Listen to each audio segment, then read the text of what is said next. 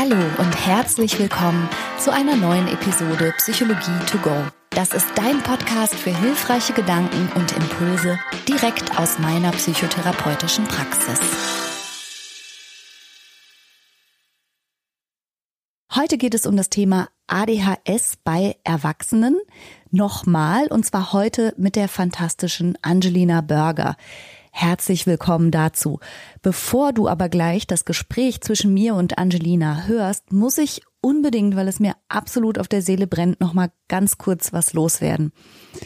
Ich habe einen absolut grauenhaften Artikel gelesen von einer Autorin, die weder von ADHS betroffen ist, noch im Medizinsektor arbeitet, die aber sinngemäß darüber geschrieben hat, dass diese ganzen bescheuerten Leute, die sich jetzt selbst diagnostizieren und jetzt alle meinen, sie hätten irgendwas, obwohl sie natürlich in Wirklichkeit nichts haben, sondern sich nur von TikTok oder Instagram aufgestachelt fühlen, irgendwas zu haben oder ihre Befindlichkeiten zu pathologisieren, dass jetzt also diese Leute nämlich den Leuten, die wirklich Therapie bräuchten, die Plätze wegnehmen.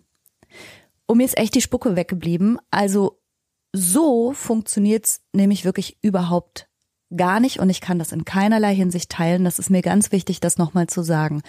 Ich finde es absolut wertvoll, dass Menschen heutzutage so viel Gelegenheit haben, sich fundiert auch zu informieren über Themen wie Depression, wie Angststörung, aber auch wie ADHS. Und das kann sein, dass man durch irgendein TikTok-Video erstmals auf den Gedanken kommt, dass da irgendwas in einem andockt. Das ist okay. Wo ist das Problem? Irgendeinen Aufhänger gibt's ja. Und ich möchte zum Beispiel dazu sagen, dass mir bestimmte Instagram-Beiträge wahnsinnig geholfen haben, mich selbst zu diagnostizieren, und zwar mit Endometriose. Ich hatte gar keine Ahnung, dass es das gibt. Ich bin darüber nie aufgeklärt worden. Ich habe sogar zum Teil gedacht, naja, ist halt normal, krasse Schmerzen, wer hat die nicht?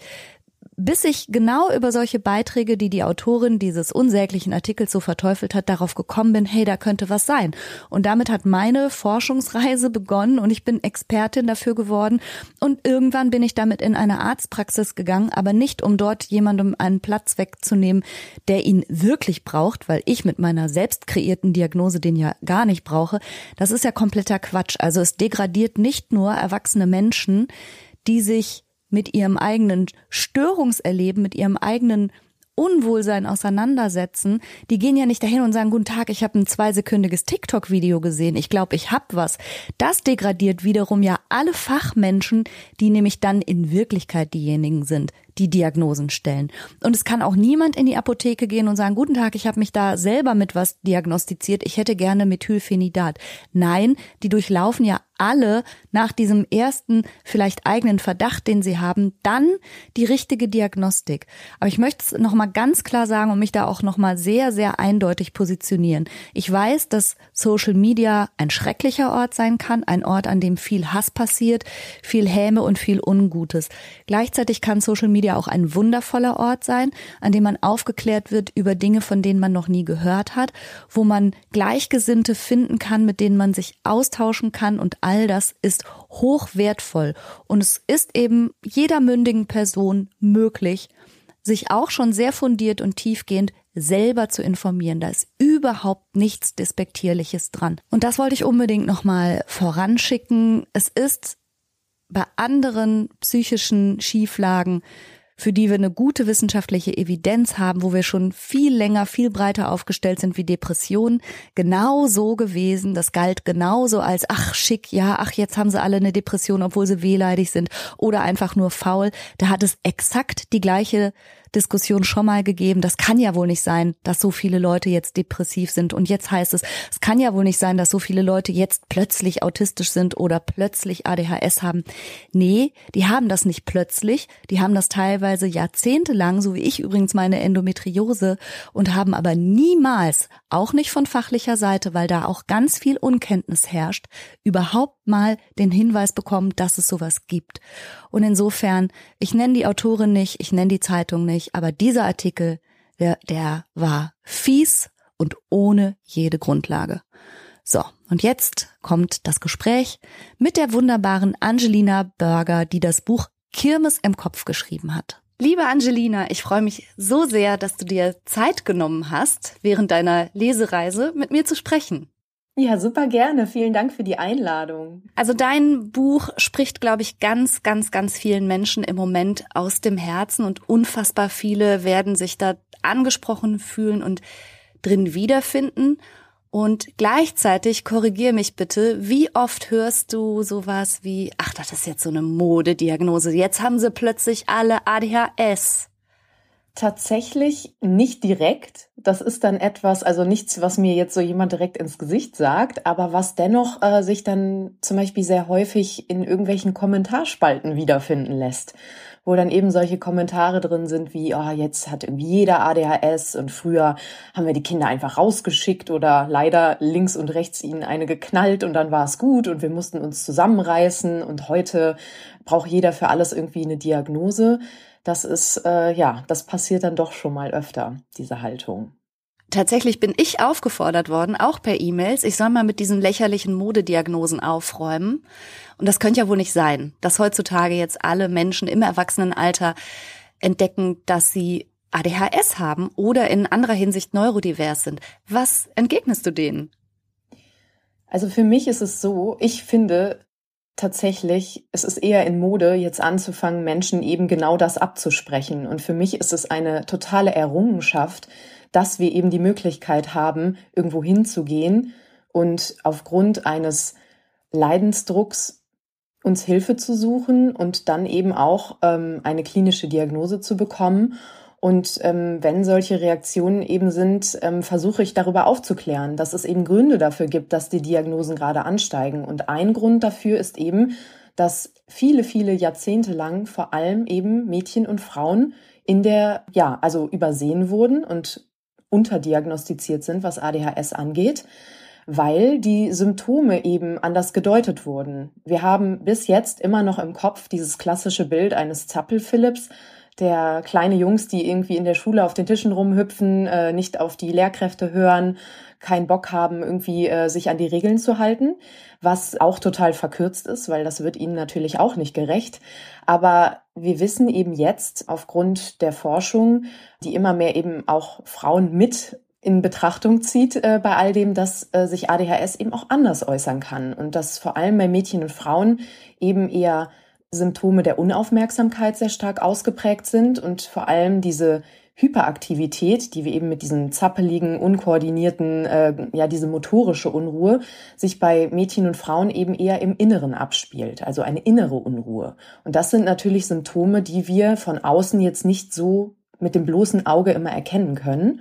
Und da tut sich gerade was. Und da bin ich total froh drüber. Aber das sorgt eben dafür, dass sich dann viele erst im Erwachsenenalter jetzt plötzlich darin wiedersehen und merken, hu, das scheint doch irgendwie alles nicht so normal zu sein, dass es allen so geht. Ja, wir hatten ja gerade kurz im Vorgespräch äh, schon uns drüber unterhalten, dass du sagtest, manchmal sind auch Eltern der Diagnose ihrer eigenen Kinder gegenüber super skeptisch, weil sie sagen, wie, das soll ADHS sein? Das ist doch normal, das hab ich doch genauso. Und dann kommt der zweite Gedanke so, aha, ach so, warte mal, wenn ich das genauso habe, und das für in Anführungsstrichen normal halte, vielleicht bedeutet das einfach auch, dass ich genauso wie mein Kind es für normal empfinde, mich schwer konzentrieren zu können, innere Unruhe zu empfinden, Schwierigkeiten mit dem Zeitmanagement zu haben oder manchmal impulsiv reagiere, aber vielleicht bin ich als erwachsene Person auch einfach nie diagnostiziert worden und es hat nie jemand gesehen.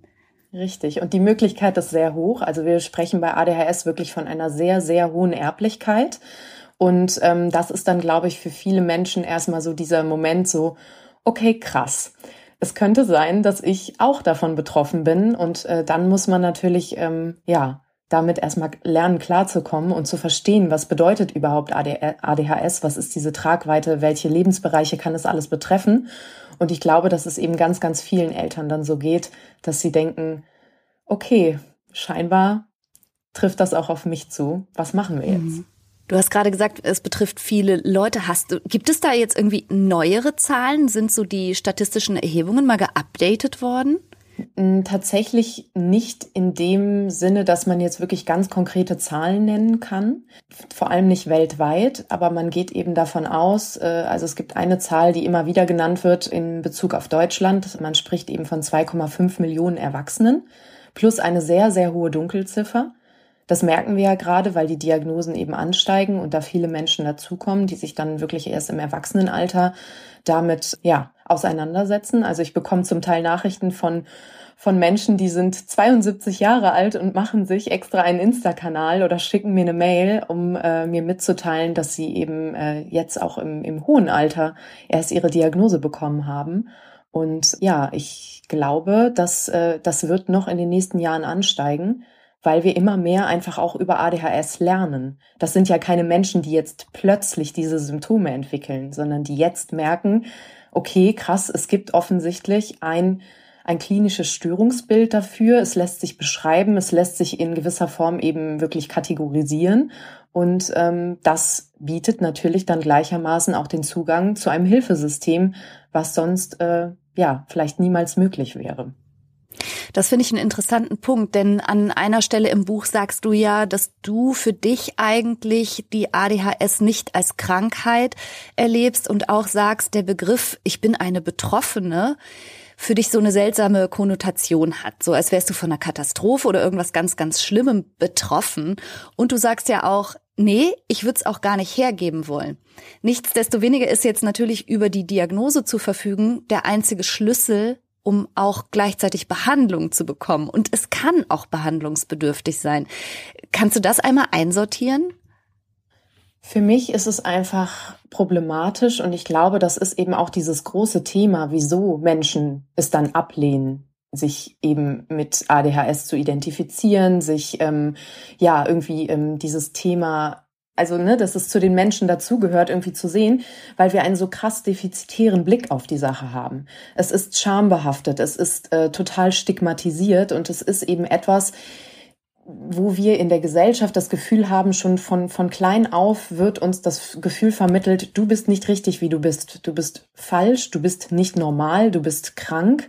Und das ist eben etwas, das finde ich problematisch, weil für mich müsste, müsste oder ist es an der Zeit, dass eben eine Art von Perspektivwechsel stattfindet, dass wir eben begreifen, es ist eine andere Art, wie das Hirn funktioniert. Das kann natürlich bedeuten, dass es hier und da zu Leidensdruck kommt, dass es bestimmte Dinge gibt, die eben anders funktionieren und dann auch im Miteinander und in diesem System, in dem wir leben, eben zu Reibung führen kann. Aber das liegt eben auch ein Stück weit daran, dass wir so einen negativen Blick darauf haben und so ein, ein Gefühl von, du passt hier nicht rein und du eckst hier überall an. Aber das liegt ja dann ein Stück weit eben auch daran, wie dieses, wie dieses System von außen gestaltet ist. Wenn man das Gefühl hat, die Art, wie ich denke, wie ich fühle, wie ich handle, ist nicht erwünscht und ich bekomme die ganze Zeit in der Schule, von meinen Eltern, in Freundschaften, in der Partnerschaft, im Job, überall das Gefühl, so wie du es machst, ist komisch. Wieso, wieso machst du das so? Wieso machst du es nicht wie wir? Dann, dann löst das natürlich etwas in einem aus. Das macht Druck, das, äh, mhm. es entstehen Selbstzweifel und das ist eben etwas, was dann diesen Leidensdruck ins Unermessliche steigern kann und eben auch dafür sorgen kann, dass sich gewisse Folgen entwickeln, die richtig dramatisch sein können. Also wir wissen bei ADHS, dass sich äh, sehr häufig Depressionen, Angststörungen, Suchterkrankungen, Persönlichkeitsstörungen und so weiter entwickeln können. Und für mich liegt dieser Ursprung vor allem darin, dass wir so einen negativen Blick darauf haben und quasi von klein auf beigebracht bekommen, irgendwie passt du hier nicht rein und deine Art zu denken ist komisch. Aber wenn wir wüssten, dass es eben ein gehirnbasierter Unterschied ist, dass da etwas neurologisch los ist, was dafür sorgt, dass unser Hirn eben ein bisschen anders funktioniert und dass das vielleicht gar nicht so schlimm ist, sondern eben nur eine andere Art zu funktionieren, dann würde das, glaube ich, sehr, sehr viel Leidensdruck nehmen. Das heißt, an einer Stelle in deinem Buch sprichst du von dieser, von diesem Marvel-Universum und diesem Internat, wo Kinder mit speziellen Superkraftmutationen entsprechend ihrer Eigenschaften geschult werden und lernen, damit umzugehen. Und das fand ich irgendwie so ein nettes Beispiel. Und da habe ich noch mal weitergedacht, so, hm, eigentlich für Kinder zum Beispiel, die hochbegabt sind, gibt es ja inzwischen Einrichtungen. Genauso wie, wie Kinder mit anderen Bedürfnissen ja auch ihre speziellen Schulformen haben und Inklusion hin oder her, finde ich, oft auch haben müssen, weil es eben eine spezielle Anforderung ist, mit Kindern, mit anderen Bedürfnissen und auch mit neurodiversen Kindern vielleicht anders umzugehen. Und dann habe ich gedacht, hey, aber was spricht denn überhaupt dagegen? Denn du sagst ja, vielleicht ist das Problem gar nicht, dass Menschen mit ADHS so sind, wie sie sind, sondern dass unsere Gesellschaft so ist, wie sie ist und unser Schulsystem und unsere Arbeitswelt und wie von uns allen erwartet wird, wie wir funktionieren sollen, wo diese spezielle Art von Neurodiversität einfach nicht gut mit matcht. Aber wer sagt dann, dass die Menschen falsch sind, anstatt zu sagen, hey, aber vielleicht ist dieses gleichförmige System auch falsch? Richtig. Und für mich, also ist auch immer ganz wichtig zu betonen, und das schreibe ich auch im Buch, es geht jetzt nicht darum, wir reißen jetzt hier alle Mauern ein und, und, und bauen jetzt irgendwie eine Welt, die sich jetzt nur noch irgendwie an neurodivergenten Menschen misst, sondern etwas dazu.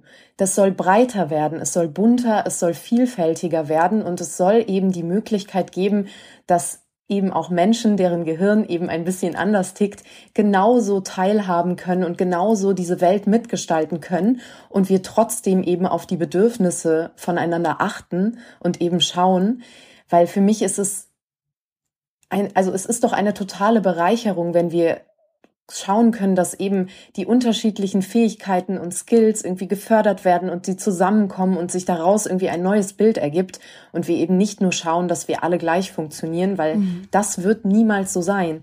Das ist nämlich auch wieder dieses Mode. Mode kann man aus- und anziehen. Und, und ich kann mein ADHS nicht ein- und ausschalten. Es ist immer da. Mein mhm. Gehirn funktioniert so. Aber wenn ich dafür gewertschätzt werde, wie es tickt, wie ich ticke, ähm, und wir aufeinander Rücksicht nehmen und gemeinsam Strategien entwickeln, wie wir irgendwie miteinander umgehen wollen, wie wir diese Welt gestalten wollen, dann ist das für mich ein absoluter Mehrwert und eine Chance. Und ich würde mir einfach wünschen, dass wir das anerkennen und einfach gemeinsam schauen, wie wir diese Welt gestalten wollen. Also über den defizitären Blick von ADHS hatte ich auch schon mal eine Podcast-Folge gemacht mit meiner Kollegin Mila Uld-Yawi. Ähm, also, ne, was ADHS auszeichnet, eben die Unkonzentriertheit, manchmal die Unpünktlichkeit, die Unorganisiertheit und irgendwie kommt das ja immer wieder so rüber. Menschen, die ADHS haben, sind im Grunde eine Zumutung für sich selbst und für ihr Umfeld. Die sind voll anstrengend. Die sind ein wandelnder kleiner Hurricane des Chaos. Aber ich finde, dass du eben sehr schön auch auf die Stärken zu sprechen kommst und auch auf die Qualitäten, die darin liegen. Was würdest du denn vermissen, wenn du es nicht hättest? Für mich ist diese Art, wie ich auf die Welt blicke und wie ich durchs Leben gehe, irgendwie jeden Tag stehe ich auf und, und, und ja, freue mich einfach auf das, was vor mir liegt, weil ich einfach weiß, meine Kreativität beispielsweise. Das ist so ein Ding, was ich niemals missen möchte und was ich irgendwie jeden Tag sehr intensiv erlebe. Die Art, wie ich Emotionen fühle. Alle, alle Formen von Emotionen. Dieses mich in, in alles so krass reinfühlen können, diese sehr ausgeprägte Empathie, auch dieser Gerechtigkeitssinn. Das sind alles so Dinge, ähm, auch diese Art irgendwie an, an, an Probleme ranzugehen und Lösungen für Sachen zu finden, wo vielleicht manchmal andere Menschen davor sitzen und denken, hier geht's nicht weiter, das müssen wir jetzt irgendwie, ähm, ja, ne, ad acta legen und ich denke mir so, hm, wieso probieren wir es nicht mal so? Also so ganz intuitiv. Und ich würde mir einfach wünschen, dass wir das eben anerkennen und da eben auch die, die, die Chance drin sehen, dass das so gemeinsam, natürlich, ich sage immer, wenn wir jetzt in einem Raum sitzen, wo nur Menschen mit ADHS sind, da, da, da sind, kommen dann tausend Gedanken und tausend Ideen zusammen und es ist wahrscheinlich ganz laut und bunt und und und hibbelig. Einer muss und, es strukturieren. Genau, also es ist ja. es geht ja nicht darum irgendwie ähm, es voneinander zu separieren, sondern dieses Miteinander. Das ich brauche auch jemanden um mich, der dann sagt, geile Idee, super kreativ, toll, aber unrealistisch, dass wir das jetzt in einer Woche stemmen. Wir müssen gucken, dass wir das Ganze so ein bisschen einfangen und schauen, was, äh, was logisch ist und wie wir eben priorisieren. Und dann ist das eben so im Miteinander eine ganz, glaube ich, kann sich das total gut so gegenseitig ja befruchten. Mhm. Ähm, aber das sind eben so Dinge, die möchte ich nicht missen und die möchte ich auch nicht, da möchte ich mich nicht verstellen.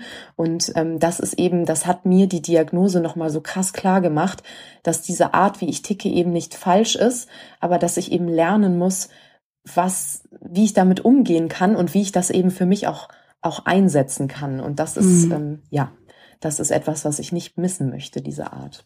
Also das heißt, schnelles Reagieren können, intuitiv und empathisch sein, kreativ sein, aber auch unkonventionell. All das hast du ja hm, offensichtlich, jedenfalls von außen sieht es so aus, geschafft, super gut für dich zu nutzen, aber verstehe ich dich richtig, dass du auch dir ein Netzwerk geschaffen hast im Außen, was dir hilft, da auch ein bisschen Struktur reinzubringen und eine Reihenfolge reinzubringen und Prioritäten zu setzen?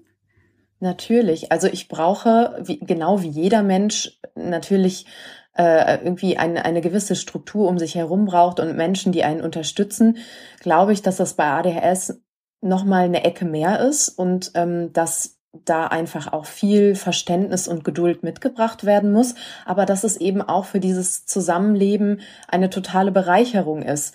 Und ähm, mir hilft es, mich ja, da irgendwie auch Menschen anvertrauen zu können und die wissen einfach in den richtigen Momenten, wo sie, äh, ja, wo ich die Unterstützung brauche und wo sie mich dann aber auch machen lassen können. Und das war eben von klein auf so. Also es war schon immer so, dass gesagt wurde, du machst doch quasi eh, was du willst. Du hast da deinen eigenen Kopf. Du hast genau eine Vorstellung, wie du es haben willst. Aber in den Momenten, wo du eben das Gefühl hast, hier komme ich nicht weiter und hier bin ich überfordert, hier brauche ich Unterstützung, da hatte ich eben das große Glück, dass dann immer jemand da war und das vielleicht zum Teil auch schon gespürt hat, bevor mhm. ich es selbst gespürt habe. Und das war natürlich, also das ist mein großes Glück gewesen, dass ich da immer so tolle Unterstützung hatte. Und ähm, das ist dann, glaube ich, auch der Grund dafür, dass ich jetzt heute hier sitze und so darüber sprechen kann.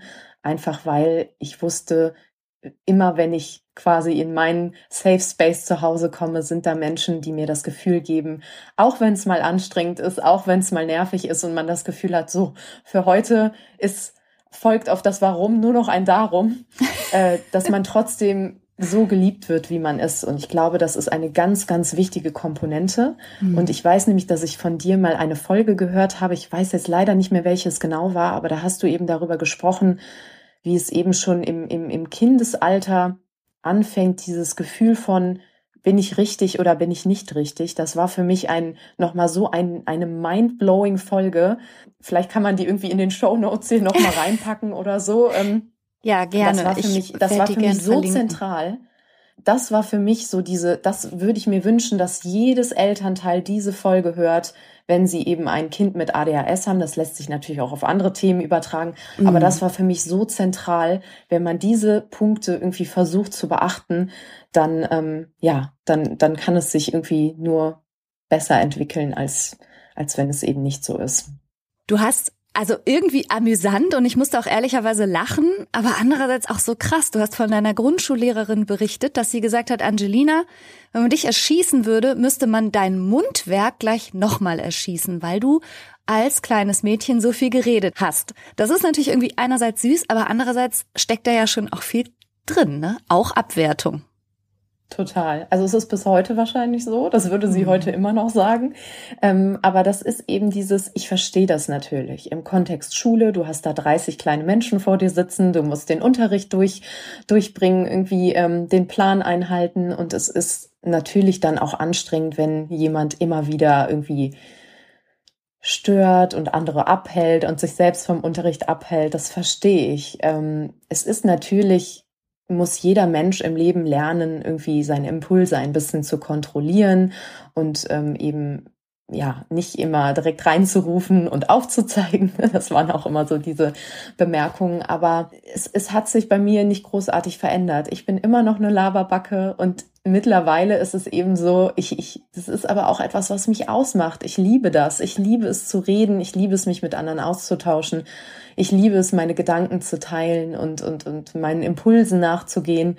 Und ähm, ich hatte eben das Glück, dass ich trotz diesen vielen Ermahnungen, Klassenbucheinträgen oder auch mal vor die Tür geschickt werden, weil es zu viel wurde, trotzdem immer ja in gewisser Weise wertgeschätzt wurde, weil dann meine Beiträge, so viel ich dann gequatscht habe, trotzdem irgendwie immer Inhalt hatten und dann doch irgendwie was zum, zum Thema beigetragen haben. Und das hielt sich dann immer so ein bisschen die Waage. Aber ja, ich, ich hoffe natürlich, dass es heute anders ist und man zumindest nicht mehr solche, solche Sätze sagt. Das waren die 90er. Das war vielleicht noch ein bisschen anders. Und da war auch der Lehrer, der aber zu dir gesagt hat, weißt du was, ich habe gar keine Lust, mich überhaupt mit dir auseinanderzusetzen. Ich schicke dich einfach mal direkt raus, ja. bevor der Unterricht auch nur losgegangen ist. Sowas ist natürlich so krass und ich ich fand das ganz lieb und schön, wie du auch über deine Familie, auch über deinen Vater gesprochen hast. Du sagtest ja schon, was ADHS angeht, fällt der Apfel ja auch oft nicht so weit vom Stamm.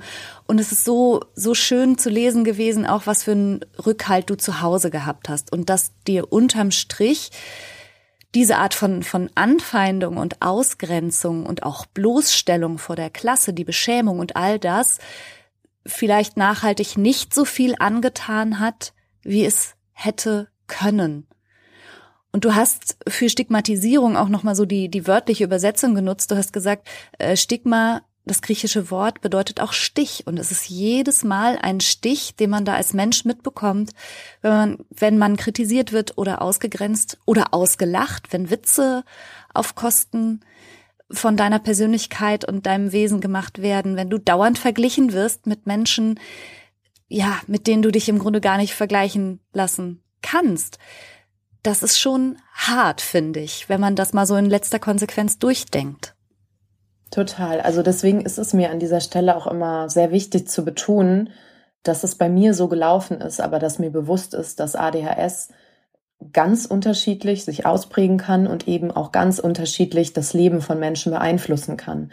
Und ich treffe natürlich auch auf viele Menschen und kriege viele Nachrichten von Menschen, bei denen es eben, ich sage jetzt mal, nicht so glimpflich ausgegangen ist, die sehr vieles erlebt haben in ihrem Leben und dann vielleicht rückblickend verstehen, okay, das hing irgendwo eben mit meiner ADHS zusammen, aber das hat eben nichts verändert, selbst wenn sie schon eine frühe Diagnose bekommen haben. Einfach Menschen, die das Gefühl haben, von Anfang an, ich bin nicht richtig, wie ich bin. Ich bekomme selbst zu Hause das Gefühl vermittelt, ich wünschte, du wärst anders, ich wünschte, du wärst nicht mein Kind, die in irgendeiner Form eben wirklich psychisch, vielleicht auch körperliche Gewalt erlebt haben, weil Eltern an ihre Grenzen gekommen sind und ähm, dann in ihrer Überforderung einfach äh, ja, sich äh, ja da so das Leben einfach auf eine lange, lange Zeit negativ beeinflusst haben, dass es zum Teil eben wirklich traumatische Erlebnisse waren, die das Leben geprägt haben,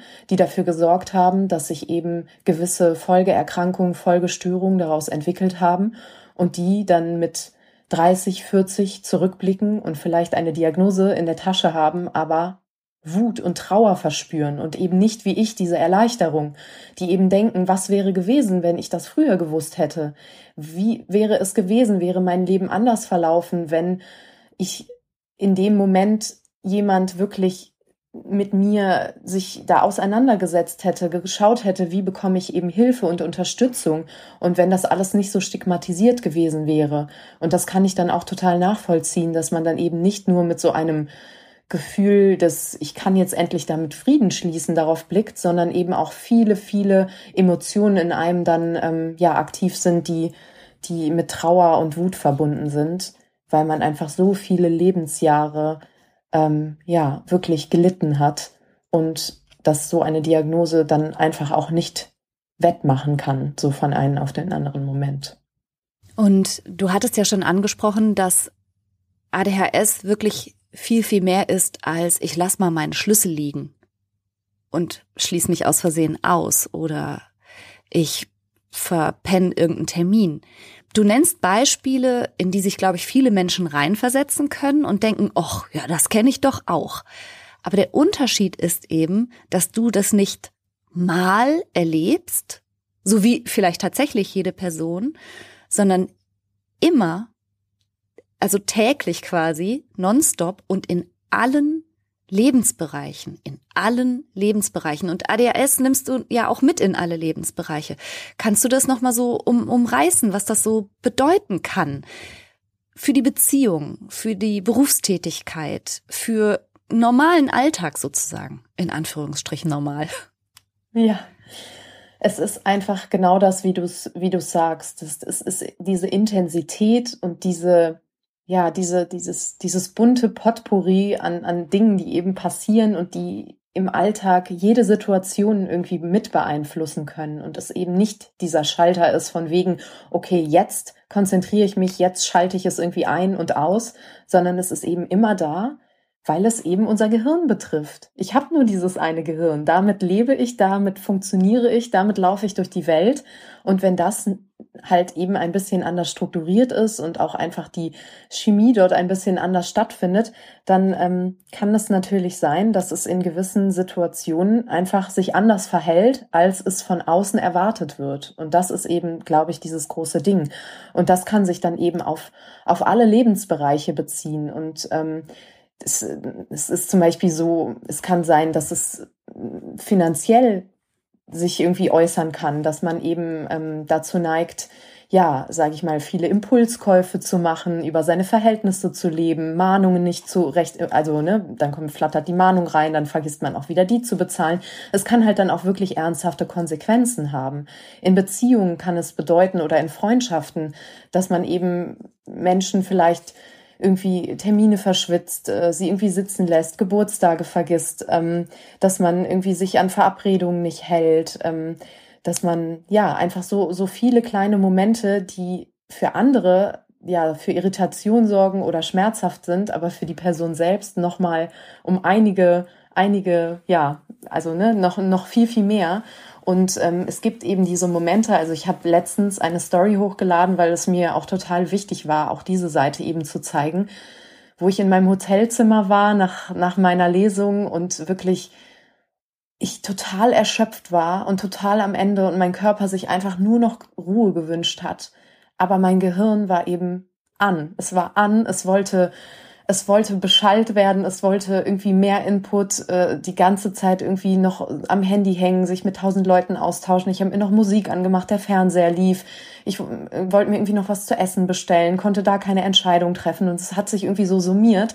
Und dann habe ich eigentlich, ja, bin ich plötzlich so wirklich richtig ja, traurig geworden und, und war ein Stück weit irgendwie so sauer auf mein Hirn, weil es einfach nicht Ruhe gegeben hat. Und ich glaube, das ist so ein Moment, wenn, wenn das einfach nicht nur an eine Situation gekoppelt ist, weil man gerade viel Stress hat, weil man vielleicht, äh, weiß ich nicht, morgen eine wichtige Klausur hat oder gerade äh, in einer Trennung steckt oder äh, eine Wohnung kaufen will oder äh, irgendwie, weiß ich nicht, so, so Situationen im Leben, die, die irgendwie Stress bedeuten, wo, wo man das dann nachvollziehen kann, dass man irgendwie mal etwas liegen lässt oder sich verzettelt oder irgendwas aufschiebt, sondern wenn es einfach immer, immer, immer stattfindet oder stattfinden kann, dann ähm, du dich eben auch, du kannst es nicht kontrollieren und das macht es, glaube ich, so manchmal so unerträglich und das ist dann, glaube ich, dieser dieser große Unterschied zwischen einem Gehirn, was in Anführungszeichen normal funktioniert und dem ADHS-Gehirn.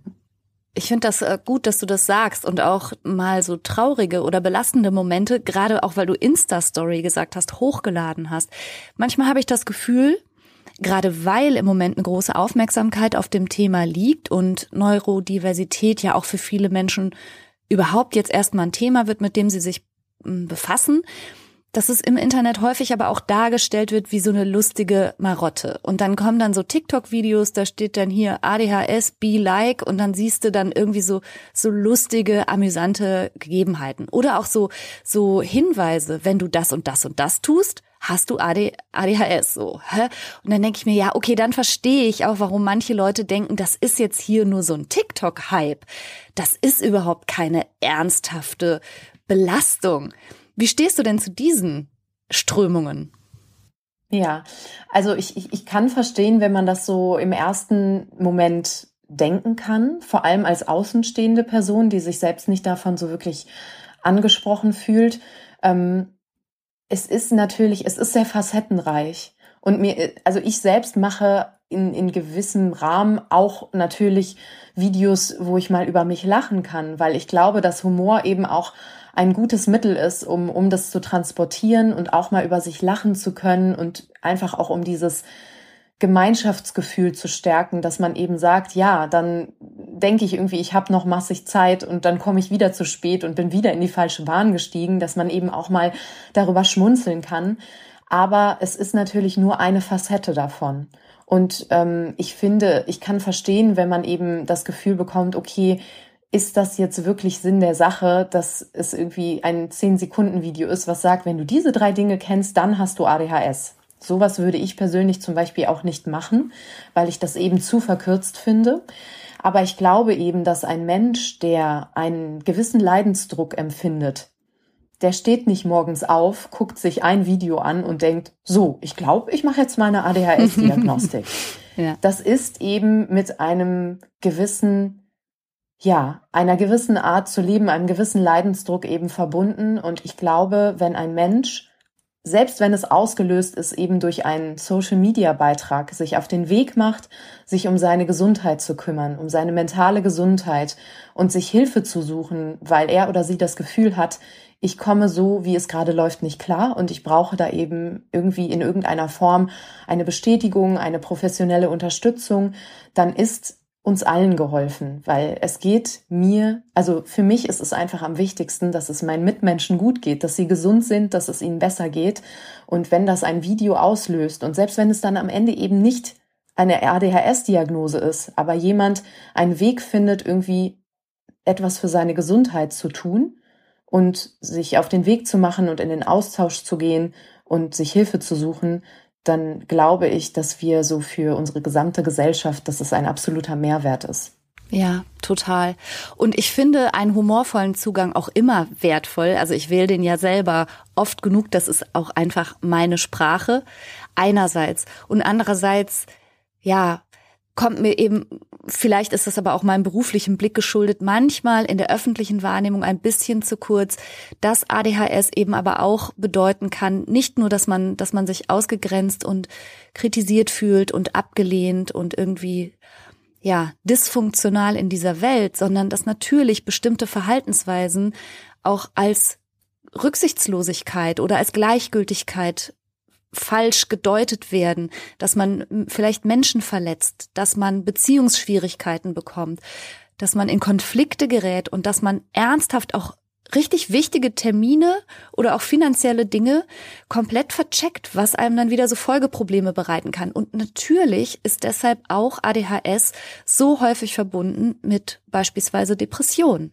Und da, ne, das, das ist einfach jetzt natürlich aus meinem Praxisblick viel ernster zu nehmen, als das manchmal gezeigt wird. Ja, richtig, genau.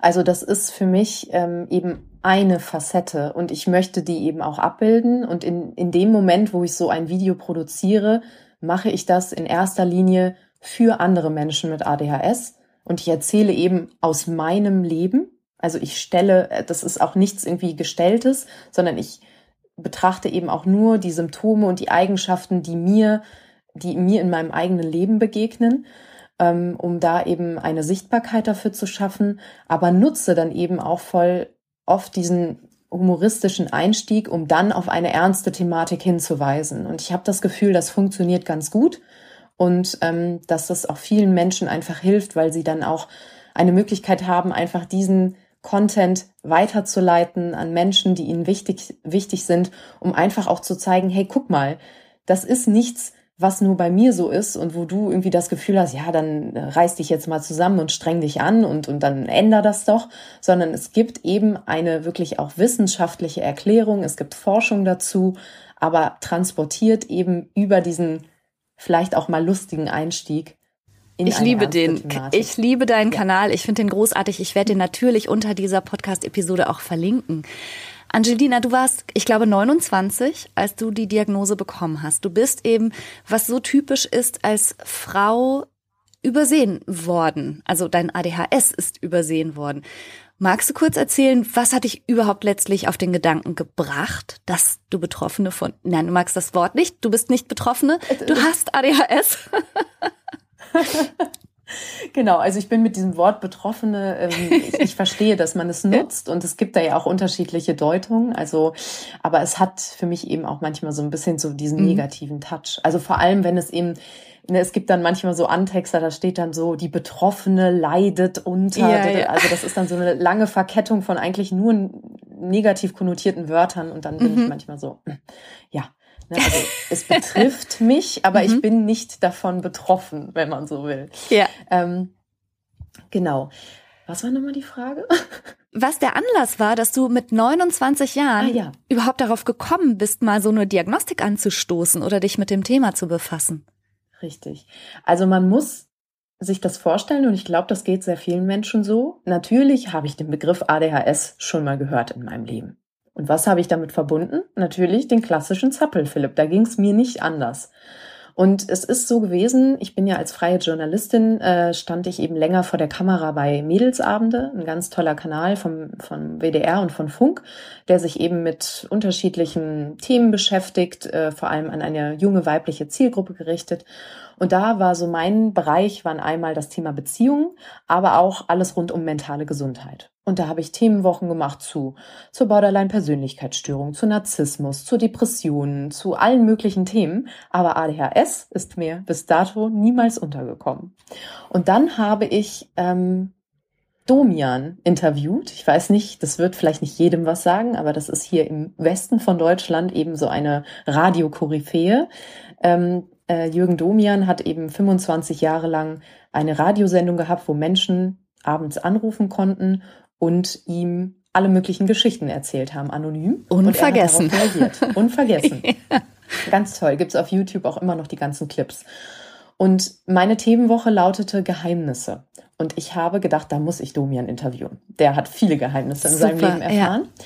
Und ähm, wir haben das Interview geführt und dann habe ich ihm im Nebensatz äh, nach diesem Interview eben erzählt, dass meine Mama und ich großer Fan von ihm sind und von seiner Arbeit. Und da meinte er, ja, ich mache äh, eine Fernsehsendung bald. Ähm, auch wieder ähm, quasi dieses typische Setting, aber diesmal im Fernsehen und es kommen eben Leute auf die Bühne und ich weiß nicht, welche Geschichte sie mir mitbringen. Und da wow. hat er mich und meine Mama eingeladen ins Publikum. Ach krass. Nein, ja. Ja. Und ich weiß noch, an diesem Abend saßen wir also wir haben kurz überlegt, sollen wir überhaupt hingehen, weil es super spät aufgezeichnet wurde, 23 Uhr oder so. Und wir so, ja, komm, wir gehen hin. Ne, das ist ja auch was Besonderes mal, Live-Fernsehen zu sehen. Und ich weiß noch, ich hing da wirklich in meinem Stuhl, weil ich so müde war und habe gedacht, hoffentlich wird diese Kamera nicht allzu oft durchs Publikum schwenken, weil ich so müde bin und man nicht sehen soll, wie ich da hänge. Und dann kam eben die dritte Person, die auf die Bühne kam, war Karina, 24, Psychologiestudentin, die mit 20 ihre Diagnose bekommen hat.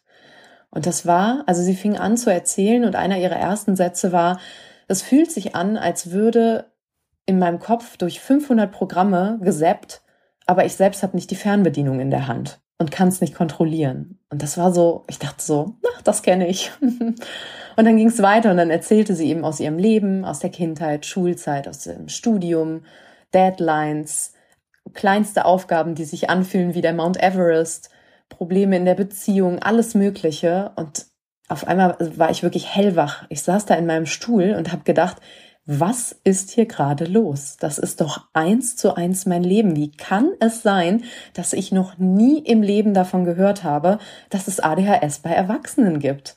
Und ich bin dann da aus diesem Studio raus und habe gedacht, Wahnsinn. Das war, glaube ich, gerade ein richtig, richtig wichtiger Moment. Und dieses wow. Thema wird mich jetzt erstmal nicht mehr loslassen. Ja, und dann habe ich mich auf den Weg gemacht und habe recherchiert und geguckt, okay, was muss ich tun? Wie kriegt man so eine Diagnose? Und ähm, bin dann tatsächlich, ich war damals schon in Therapie, lustigerweise aus dem Grund, dass ich eben dachte, hm, wenn ich so weitermache, wie ich gerade arbeite und alles drumherum, werde ich, werde ich depressiv, werde ich eventuell depressiv und sehr schnell in einem Burnout landen ähm, das kann irgendwie nicht sein. Wieso kriege ich das nicht so hin wie andere? Wir haben doch bei uns läuft doch alles gleich. Wieso habe ich den an dem einen Tag unendliche Energie und am nächsten Tag bin ich maximal erschöpft und nichts funktioniert und nach außen wirkt es irgendwie super unzuverlässig, weil dann ist sie da, dann muss sie plötzlich wieder alles absagen, dann äh, kommt sie zu spät, dann ist sie eine Stunde zu früh da, also all diese ganzen Dinge. Und ich habe mich damals dann eben in eine Therapie begeben und mit diesem Vorhaben der Selbstoptimierung eigentlich, dass ich gedacht habe, ich gehe jetzt dahin und lerne, wie ich mich zusammenreiße, wie ich es hinkriege, disziplinierter zu sein und diese ganzen Dinge ja loszuwerden. Und ähm, dann bin ich eben zu dieser Therapeutin und habe, ich war total aufgeregt und habe so gedacht, oh, ich habe jetzt hier meinen Schlüssel gefunden und das muss ich sofort mit ihr teilen. Und dann ist es leider so gewesen, dass eben genau diese Reaktion kam, von der mir leider sehr viele Menschen berichten, dass sie eben so reagiert hat, ja, hätte sie schon mal von gehört, dass es das im Erwachsenenalter geben soll, aber hätte sie in über 20 Jahren noch nie jemandem diagnostiziert, aber sie würde es eben mal mit in die Supervision, in die Gesprächsrunde mit Kollegen und Kolleginnen nehmen. Ja, wo waren wir stehen geblieben? Und dann wollte sie weitermachen. Und für mich war oh klar, nein. ich mache jetzt diese Sitzung noch zu Ende und dann werde ich hier nie wieder hingehen. Ich brauche einen Was Profi. mir total schwer fiel. Ja, ich brauche einen Profi. Ich muss Ja. zu jemandem gehen, der sich mit der Thematik auskennt.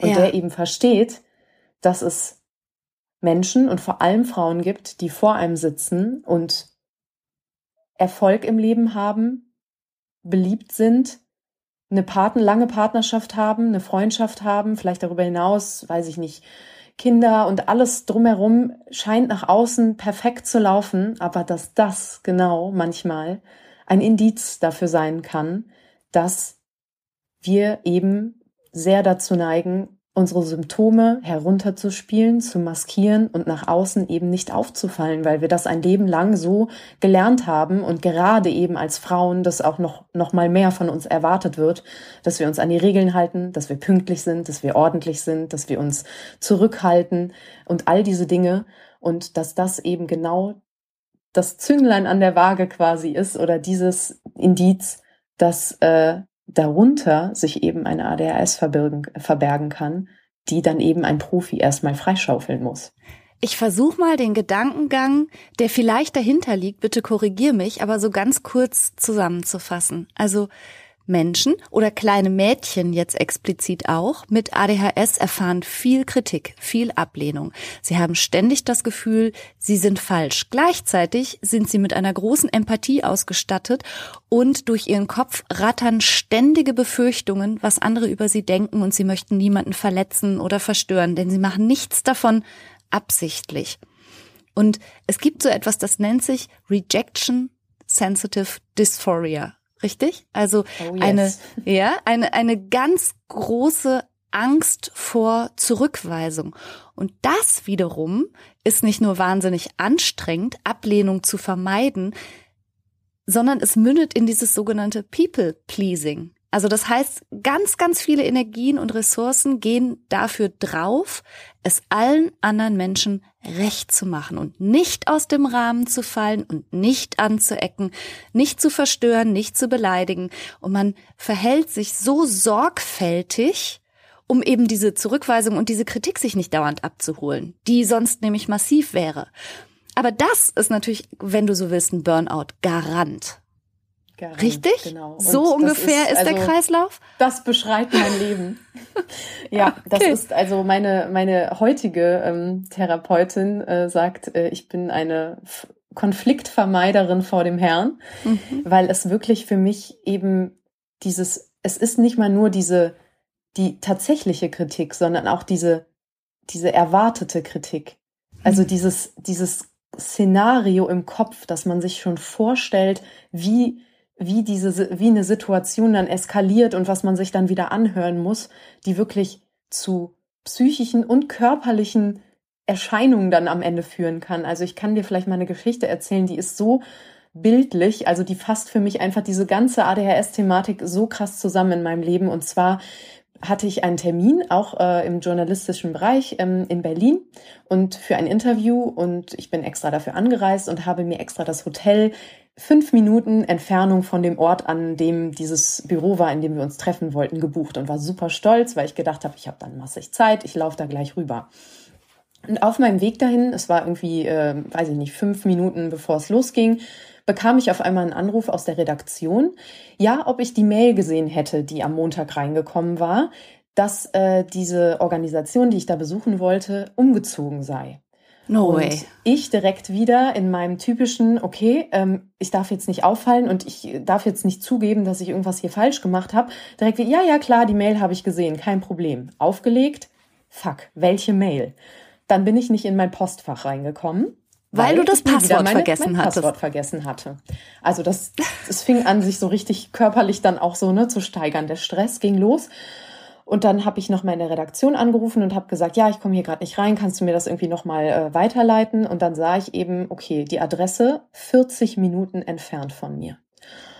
Ja, was mache ich jetzt? Dann habe ich die Person angerufen, mit der ich mich treffen sollte, und die war so, ja, wann äh, bist du denn hier? Und ich so, ja, ich verspäte mich zehn Minütchen. Ich wusste, es ist eine Lüge, aber ich habe es halt einfach gesagt, weil ich nicht mich getraut habe, eben zu sagen, dass ich jetzt hier, ne, dass es das ganze Chaos schon losgeht und bin dann ins Taxi gesprungen und losgefahren und, und das ist, ich merkte, wie es irgendwie immer in mir, also mein Körper, es ist so ins Maximum hat es sich gesteigert. Der hat mich dann auch noch an der falschen Adresse rausgelassen. Dann habe ich noch zehn Minuten mehr gebraucht, weil ich dann auch noch mit Navi durch, durchs kalte Berlin irgendwie gestapft bin. Und ich habe noch in diesem Taxi gedacht, okay, vielleicht muss ich ihm jetzt mit meiner letzten Kraft auf die Schulter tippen und sagen, ich muss in ein Krankenhaus, weil ich da zum ersten Mal in meinem Leben tatsächlich eine Panikattacke oh bekommen habe mhm. und wirklich gedacht habe, es ist jetzt hier vorbei. Ich kann nicht mehr. Ich breche zusammen.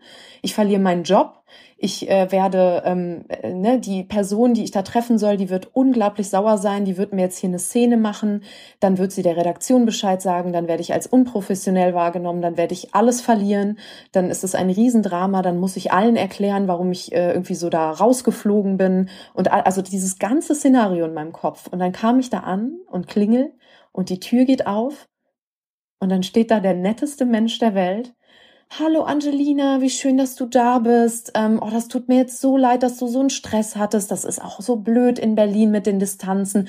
Komm erst mal rein, leg deine Sachen ab. Ich habe dir schon einen Tee gemacht. Meine Kollegin hat was zu essen für dich mitbestellt. Wir machen ganz in Ruhe.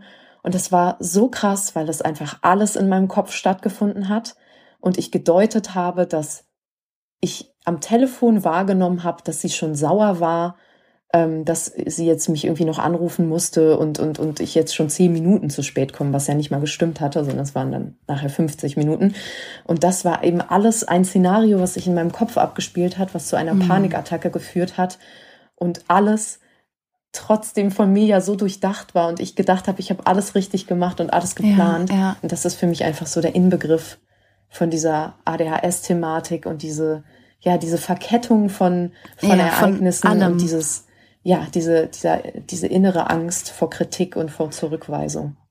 Ja, und, aber da steckten ja dann tatsächlich auch noch so Sachen drin in dieser Geschichte, dass ja tatsächlich, was viele Leute einfach auch nicht wissen, ADHS bedeutet, dass bestimmte exekutive Funktionen nicht so gut funktionieren. Also alles Mögliche. Jetzt hast du so doll auch auf die Stress. Zeitfenster. Ja, genau, ne? Also die Zeitwahrnehmung funktioniert nicht so wie bei anderen Menschen, aber auch sowas wie Passwörter merken und so. Ne? Also da, da steckte ja jetzt ganz, ganz vieles drin, was sich so unglücklich miteinander verknüpft hat. Und dann das Kopfkino noch dazu. Wahnsinn. Ja, ja das stelle ich mir unglaublich stressig vor. Liebe Angelina, ich wünsche dir oder uns beiden und allen, die hier vielleicht heute zugehört haben, dass du vielleicht einmal eine Person bist der jemand zuhört und sagt, oh, I can relate, oh mein Gott. Und dann vielleicht im Erwachsenenalter, vielleicht sogar im hohen Erwachsenenalter, sich selber auf die Spur kommt und sich selber nochmal besser kennenlernt. Das finde ich richtig toll und inspirierend. Und wenn du als Zuhörerin oder Zuhörer gerne mehr wissen möchtest über Angelinas Arbeit und ihre teils wahnsinnig lustigen, teils aber auch nachdenklichen Stories und Reels mal anschauen möchtest, dann geh mal auf ihren Instagram-Kanal. Kirmes im Kopf ist das Stichwort, genau wie das gleichnamige Buch. Vielen Dank. Angelina, ich danke dir so sehr für das Gespräch, danke für deine Zeit und danke für deine Einblicke. Sehr gerne. Wie geht's für dich jetzt weiter die nächsten Tage und Wochen?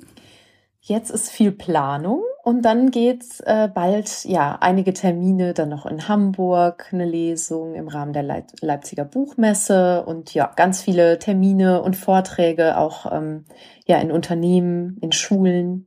Also ich möchte einfach flächendeckend aufklären und das Thema wirklich in die Mitte der Gesellschaft holen.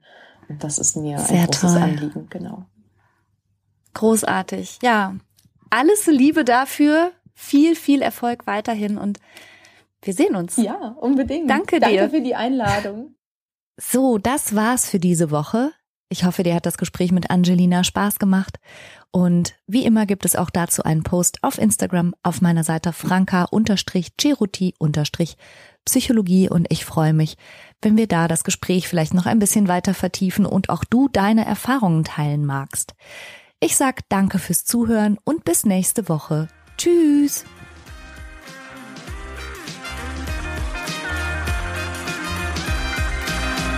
Das war's für heute. Ich hoffe, du konntest eine Menge frischer Gedanken für dich mitnehmen. Mehr davon gibt's auch auf meiner Seite www.franca-ceruti.de